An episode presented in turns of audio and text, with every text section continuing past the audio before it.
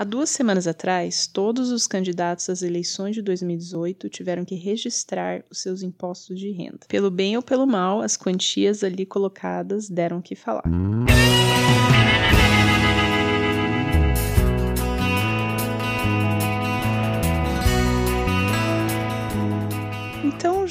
Amoedo declarou 425 milhões de reais de patrimônio e o pessoal ficou chocado. E o que inicialmente poderia ser uma ótima notícia, por dois lados. Se ele tem dinheiro, e foi um dinheiro ganho de maneira honesta, então quer dizer que o cara é bom, o cara é bom administrador, ele, ele sabe fazer o dinheiro render. E por outro, se ele já tem bastante dinheiro, provavelmente ele não está entrando na política para roubar, que é o que muita gente faz, infelizmente ou que não seja para roubar, mas assim, aquele cargo que vai ganhar bastante dinheiro, bastante mordomia. E apesar de algumas pessoas realmente terem recebido essa notícia positivamente, os seus adversários já estão tentando usar essa informação contra ele de alguma maneira, relacionar com aquele mote dos banqueiros. Isso desconsiderando que durante os anos de PT, os bancos lucraram mais do que em qualquer outra época. Aí já começam a circular notícias, é, dando a entender ou tentando implicar de que teria alguma coisa desonesta por trás de um crescimento tão alto e tão vertiginoso do patrimônio dele. Em contrapartida, as pessoas que viram isso com bons olhos e que apoiam João Amoedo começaram a dizer: ah, isso é inveja, porque brasileiro não consegue ver o sucesso do outro, porque é invejoso, etc. Mas no fundo, toda essa discórdia e até um pouco de ressentimento em relação ao patrimônio dele é fundamentado numa outra crença que o brasileiro tem muito arraigada em sua mente, que é a seguinte: para alguém ganhar dinheiro, outra pessoa tem que perder.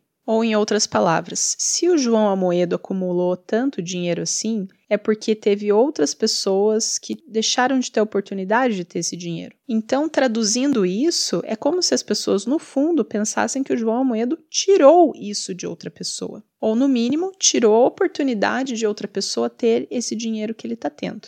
Esse conceito é conhecido como jogo de soma zero. Então, por exemplo, se no Brasil tivesse mil reais e o João Amoedo tem 400 reais, todas as outras pessoas do país vão ter que dividir os outros 600. E é dessa crença que, além do ódio a pessoas que conseguiram ser bem-sucedidas e ter dinheiro, deriva um outro problema, que é a redistribuição. Então, peraí, se a gente só tem mil e o João Moedo tem 400 desse mil e todas as outras pessoas desse país vão ter que dividir 600, tá muito concentrada essa renda. Vamos dividir, vamos pegar um pouquinho aqui do que o João Moedo tem e dividir entre todas essas outras pessoas aqui que estão com muito pouquinho. E por mais nobre que seja esse sentimento, ele deriva de uma crença errada. Porque a riqueza de um país não é fixa, ela é variável, ela é crescente e, infelizmente, decrescente também. E para a gente entender isso, eu acho interessante voltar lá no princípio. Vamos dizer que estamos aqui no início da humanidade, seja lá como você acredita que esse início foi, e vamos dizer que nesse início não existia nenhum tipo de riqueza. Você não tinha indústria, você não tinha carro, você não tinha nada. Você só tinha a natureza. Mas finalmente alguém começa a arar a terra para se alimentar e depois de fazer a sua alimentação, sobra um pouco desse alimento. Ele pode vender aquele produto que está sobrando. Mas ele vai vender pelo quê? Se não tem dinheiro, se não tem nada mais ali no mundo para qual ele possa trocar isso. Aí você fala: Olha, se eu fizer uma ferramenta para você, para ajudar você a arar a terra, você me dá o que sobra da, da tua plantação? O cara fala assim: nossa, vai me ajudar aqui, vai aumentar a eficiência da minha plantação. Quem sabe eu possa sobrar mais ainda do que eu esteja plantando. Então, beleza, se você me trouxer uma ferramenta aqui que ajude na minha plantação, eu te dou o que sobrar da plantação. Pronto, você criou a riqueza. Porque antes você não tinha nada com que você pudesse trocar com o, o, agricultor ali e tomar o que sobrou dele. Mas você inventou algo que não existia antes, uma ferramenta que não estava ali. E agora, com essa ferramenta, que deu-se um valor para ela, porque o agricultor queria muito aquilo, porque ajudar ele, então ele viu valor nisso que você criou.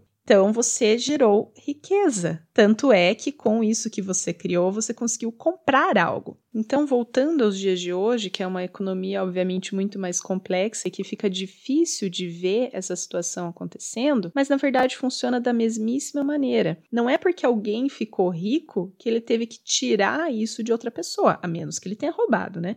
Mas se ele ganhou esse dinheiro licitamente, ele pode muito bem ter criado riqueza. E é por não entender esse conceito que as pessoas têm até um pouco de raiva e ressentimento quando veem alguém com muito dinheiro e olham para a situação delas. Porque dá a entender, e isso foi incutido nas nossas mentes por muito tempo, de que essa pessoa ela só tá rica porque eu não estou rico. Ou eu não estou rico porque essa pessoa está rica, né? Porque concentrou esse dinheiro que poderia estar na minha mão nessa outra pessoa, o que é uma inverdade e é inclusive o contrário. Pelo fato dessa pessoa ter gerado riqueza para o seu próprio benefício, óbvio, todos se beneficiam. E eu, que não tenho nada a ver com essa pessoa, também ganho mais dinheiro porque essa pessoa gerou riqueza. Porque vamos pensar aqui da perspectiva do agricultor na nossa história pré-histórica ali. Ele não se beneficiou com o fato de outra pessoa ter gerado riqueza? Sim, ele agora tinha uma ferramenta que ajudar muito no serviço dele. Então vamos dizer que esse construtor de ferramentas agora comece a vender para outros agricultores. Ele vai conseguir acumular bastante sobras dos agricultores e com isso ele pode fazer alguma outra coisa que ele vai vender e assim vai girando a economia e não só ele está ganhando e ficando rico nessa sociedade, mas também os agricultores estão se beneficiando com as ferramentas que ele criou. E com essa ferramenta, esse agricultor também se torna mais produtivo e também acaba ganhando mais dinheiro. Então, a próxima vez que alguém criticar o João Moedo ou qualquer outra pessoa porque tem muito dinheiro, você pode responder: Que bom, não é mesmo? Hoje todos nós somos um pouquinho mais ricos por causa de pessoas como eles.